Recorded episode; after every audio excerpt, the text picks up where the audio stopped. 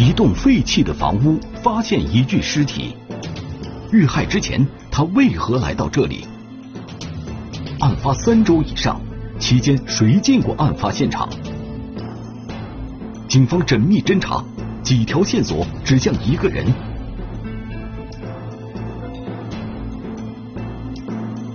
角落里的秘密，天网栏目即将播出。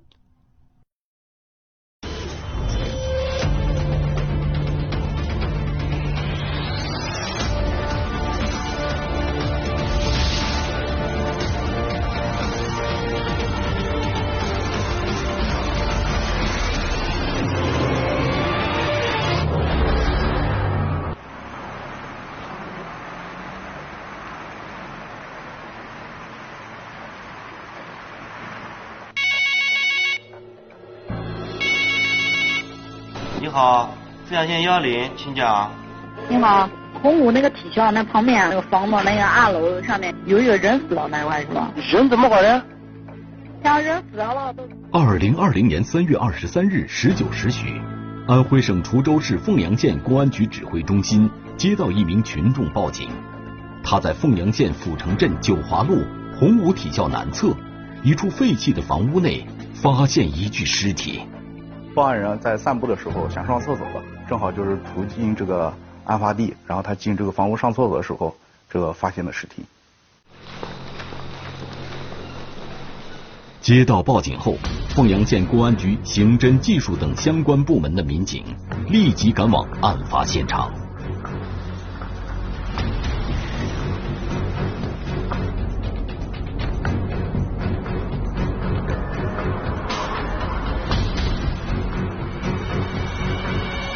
这个建筑物废弃已经接近有三年的时间，平常没有人去。民警在一楼入口拍照取证后，马上进入废弃房屋的二楼，展开了现场勘查工作。尸体在这个建筑物二楼一个非常隐秘的角落，很难被人发现，非常的隐秘。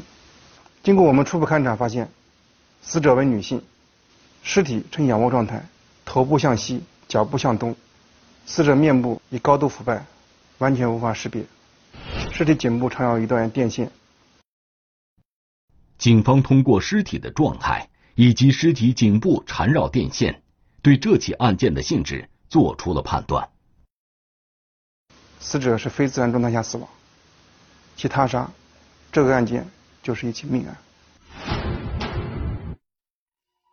凤阳县公安局迅速启动命案侦破机制，成立了专案组，开始对现场展开进一步勘查。被害人双脚没有穿鞋，在被害人尸体附近，民警发现了被害人的鞋，一直在尸体南部一米左右，一直在尸体脚部三十厘米左右。同时，我们在墙壁上发现了灯塔痕迹。灯塔的痕迹。位于墙壁下方黑色的踢脚线上，大约有一米长，非常明显。警方对这处痕迹形成的原因做出了判断。结合现场两只鞋子的分布状态、墙壁上的灯塔痕迹，还有死者颈部缠绕电线，我们分析判断，这也符合死者生前被勒的时候挣扎的状态。对于这处痕迹。以及被害人散落在现场的鞋，警方也想到了另外一种可能：灯塔的痕迹会不会是犯罪嫌疑人伪造出来的？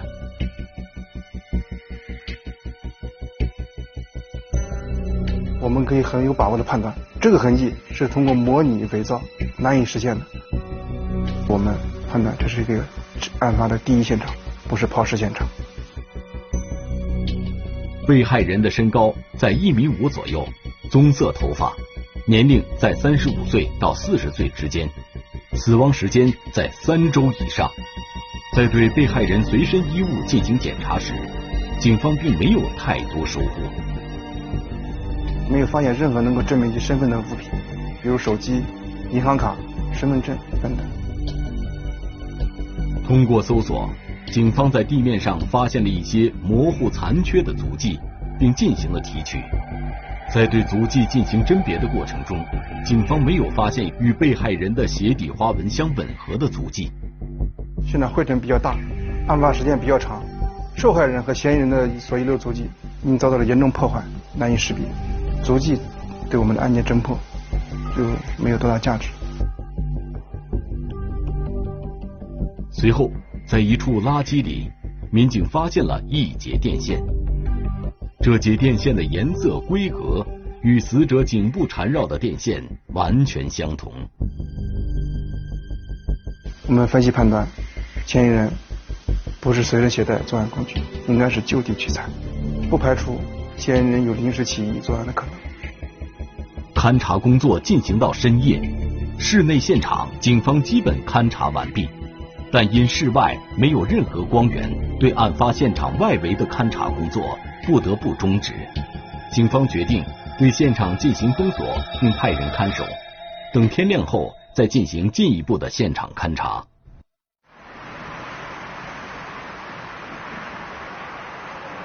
凤阳县公安局连夜召开了案情分析会。案情分析会上，技术部门向大家介绍了现场勘查的情况。之后。大家结合案发现场的特点，展开了分析讨论。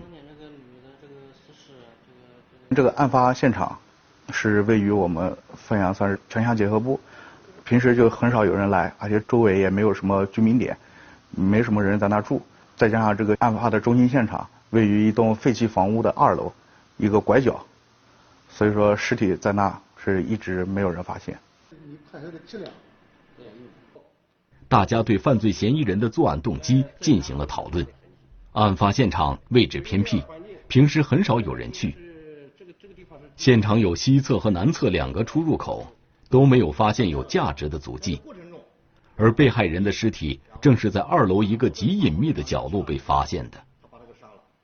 根据案发现场的特点，有民警分析认为，这起命案应该是熟人作案。这个嫌疑人应该跟死者肯定能认识，不认识的话，在这个偏僻的场所也没办法到这地方来。正常的话，一个女性是很难到这种地方。当时，我们判断有可能是熟人把这个被害人约到了这个案发现场，是因为某种方面原因，这个发生了这个争执、厮打，然后这个嫌疑人将这个被害人给杀害了。但是，也有民警认为，这起案件。也有可能是陌生人侵害，而不是熟人作案。现场呢有反抗的这个痕迹，熟人作案的可能性不大。我认为可能是这个两个人，受害人跟嫌疑人是不认识的，可能是强奸。第二种可能是嫌疑人持械藏在案发地的某个角落里面，等着受害人走过来。随即将他挟持到案发地二楼的位置，想与其发生性关系的时候，遭到了受害人极力的反抗。在这个过程中，嫌疑人将受害人给杀死。大家认为这两种可能都存在。不管犯罪嫌疑人是哪种作案动机，警方现在最急迫的是要确定被害人的身份，才能获取更多有价值的线索。技术组由杨总负责，进一步对现场细致勘查。视频组啊以现场为中心向四面扩展。这项工作由杨海负责。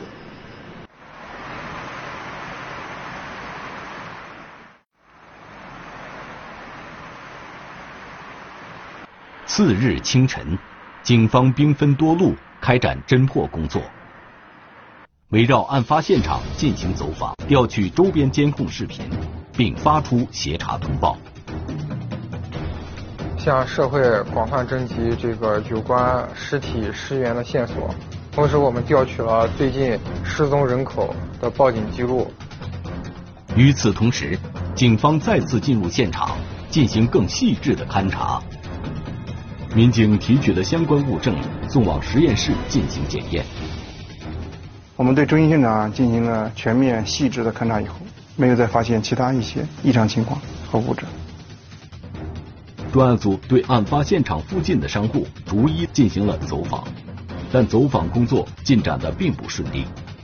对面商户都说没有可疑人员进出过案发场地，也没有失踪人口。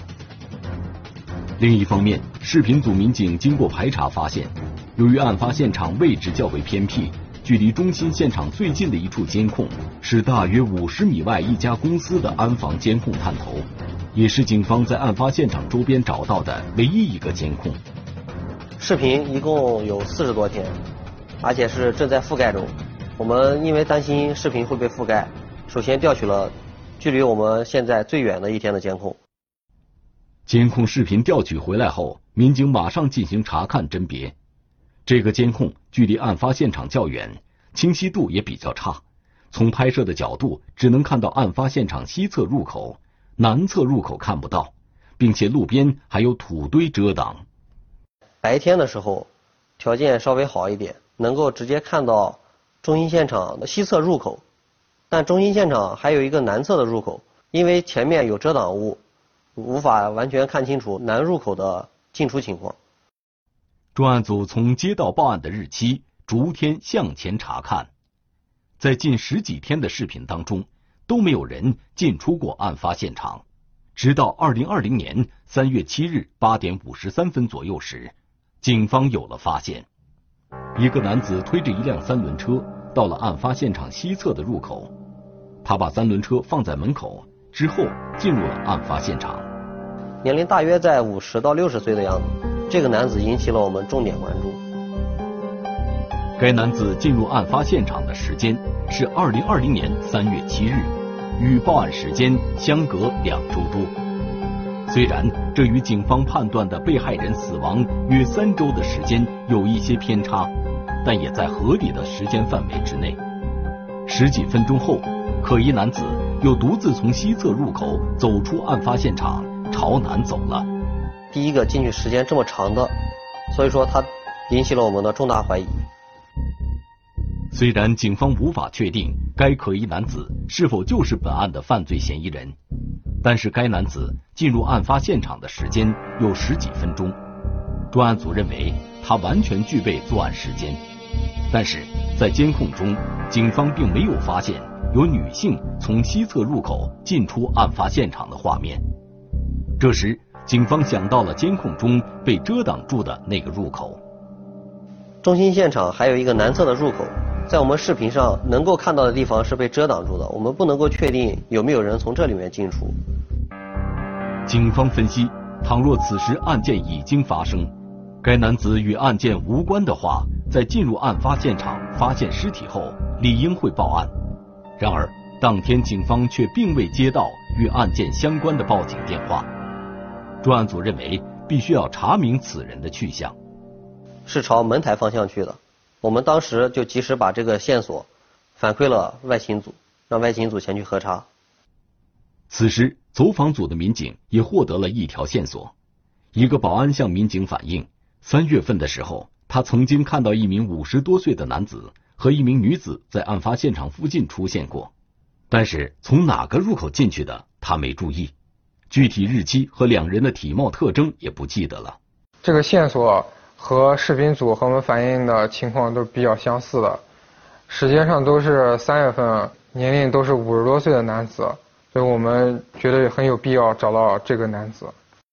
民警马上前往门台镇进行走访摸排。排查年龄在五十至六十岁之间的男性村民，很快就有了线索。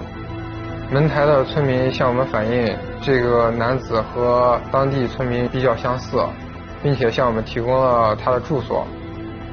了解到该男子的具体住址后，民警找到了他。经过询问，该男子向民警讲了三月七日进入案发现场的情况。他进入到案发地的一楼。他是想拾荒，结果没有发现有用的东西，他又跑到了二楼，结果他发现了这名女尸，当时因为害怕，就匆匆跑掉了，也没有向我们报案。据了解，该男子是村里的一名拾荒者，平日里与人为善，社会关系十分紧。村民向我们反映，这个男的平时忠厚老实，跟人也没什么过节，和女的也没什么瓜葛。经过综合考虑，专案组基本排除了此人的作案嫌疑，案件重新回到了原点。此时距离发现尸体已经过去了一天一夜，在这期间，警方陆续接到一些与女性失踪人员有关的线索，但一一核实后，死者身份依然不明。由于身份特征和尸源特征都不相符，就被我们排除掉了。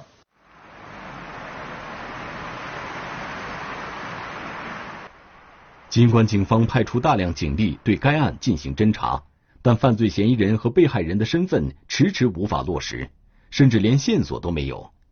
侦查工作举步维艰，凤阳警方倍感压力。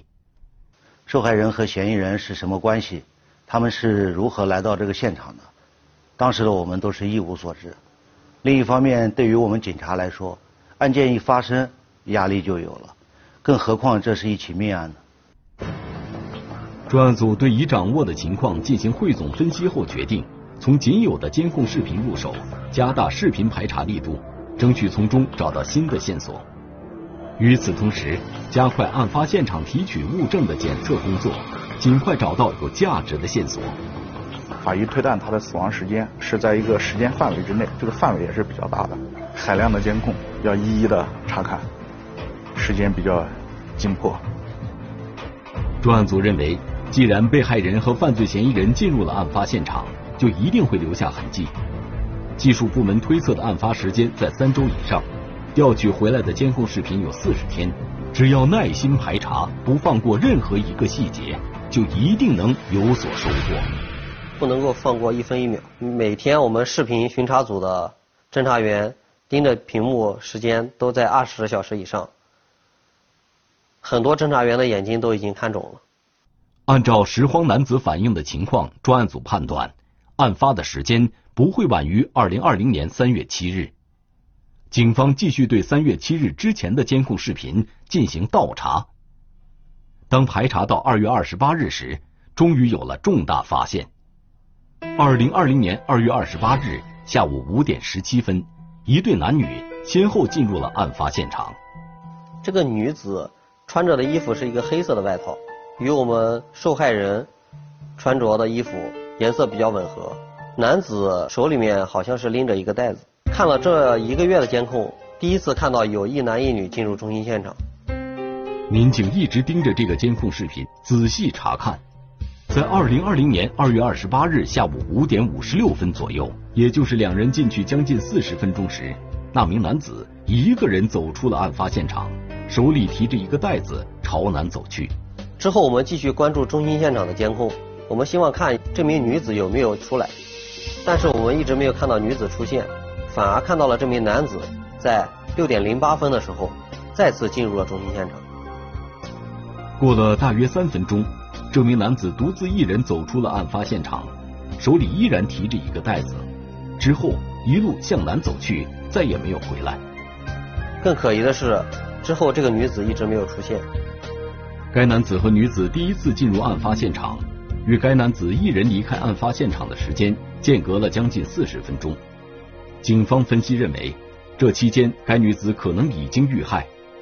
男子第二次进出案发现场时间间隔了只有三分钟，警方分析认为，他很可能是返回现场查看被害人是否死亡。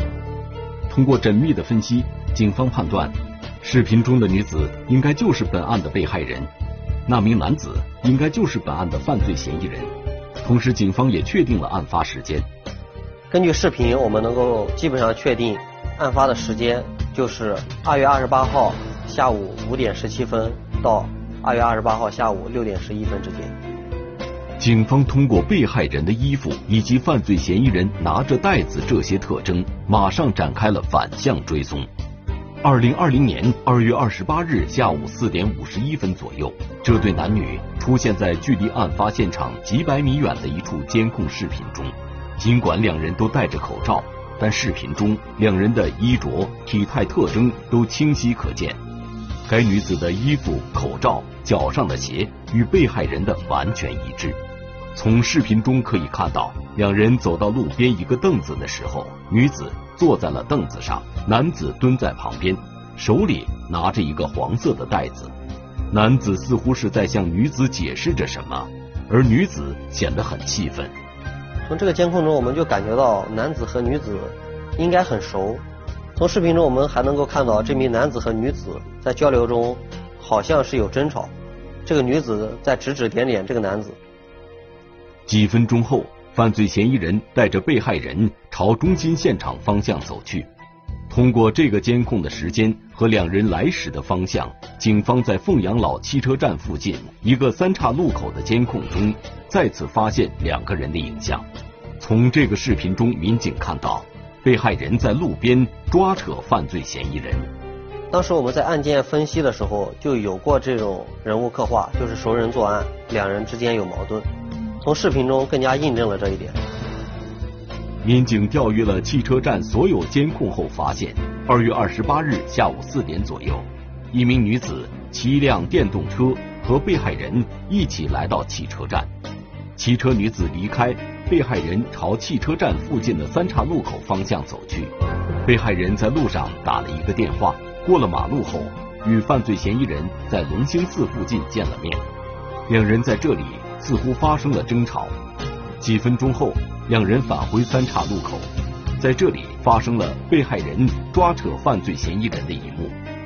通过这一系列的监控排查，我们确定了男子和女子的行进轨迹。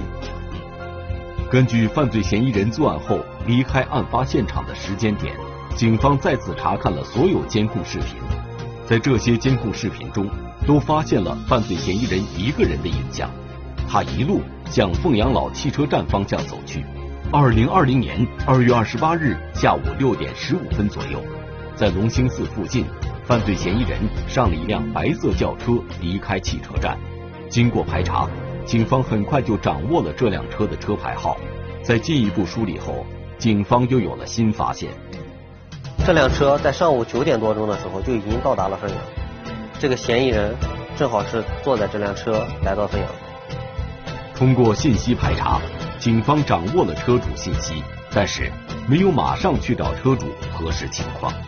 司机跟嫌疑人有可能是认识，甚至是朋友关系。如果我们贸然去找这个司机，有可能极有可能惊动这个嫌疑人。正在此时，专案组接到一名男子从外地打来的电话。这名男子看到网上的协查通报，称被害人是滁州市凤阳县枣巷镇某村的张某某，与自己是同村。接到这个线索，警方马上赶往枣巷镇某村张某某的家中。经过家属确认，被害人正是三十二岁的张某某。张某某长期在外务工，然后务工期间也极少跟家里面人有联系。民警询问其家人，张某某失踪这么久，为何没有报案？其家人向民警讲了张某某离家的情况。案发前，张某某又出去务工了。因为他跟家里面没有联系，导致家里面人也不知道他的这个死亡。随后，警方在村子里进行了走访，在走访过程中，有村民反映，本村的一个刘姓男子也经常出去打工，并且这名刘姓男子与张某某的关系比较密切。这个刘姓男子今年在五十多岁左右。专案组立即对和张某某同村的刘某某进行调查。经过照片比对，警方确认监控中的犯罪嫌疑人就是枣巷镇的刘某某。通过进一步排查，警方发现刘某某现年五十二岁，于案发后不久离开了凤阳，去了浙江杭州。就在此时，相关部门的检验也有了结果，嫌疑人为我县某镇刘姓男子。所有证据均指向刘某某，专案组决定。立刻前往杭州，对其实施抓捕。在当地警方的配合下，我们锁定了嫌疑人刘某在位于杭州市的一处工地。二零二零年三月二十五日，在杭州警方的配合下，专案组民警在杭州一工地宿舍成功将犯罪嫌疑人刘某某抓获归案。这样吗？这样命令。警方将犯罪嫌疑人刘某某带回凤阳后进行了审讯，在大量证据面前，犯罪嫌疑人刘某某对其杀害张某某的犯罪事实供认不讳，并交代他与张某某本是同乡关系。一起在外打工时关系比较密切，有一些经济上的往来。嫌疑人刘某交代，在案发当天，二人相约在凤阳县城见面。见过面之后，张某某向刘某借钱，然后刘某不愿意借给他，然后张某某就开始辱骂、厮打刘某。二人步行到了案发现场，在这个现场，张某某又向刘某借钱，然后刘某不愿意借给他，然后张某某就开始辱骂刘某，说了一些很难听的话，这些话就是激怒了刘某，刘某在一气之下就将张某某杀害。二零二零年三月二十六日，犯罪嫌疑人刘某某指认了作案现场，至此，这起角落里的命案成功告破。天网恢恢，疏而不漏，等待他的将是法律公正的裁决。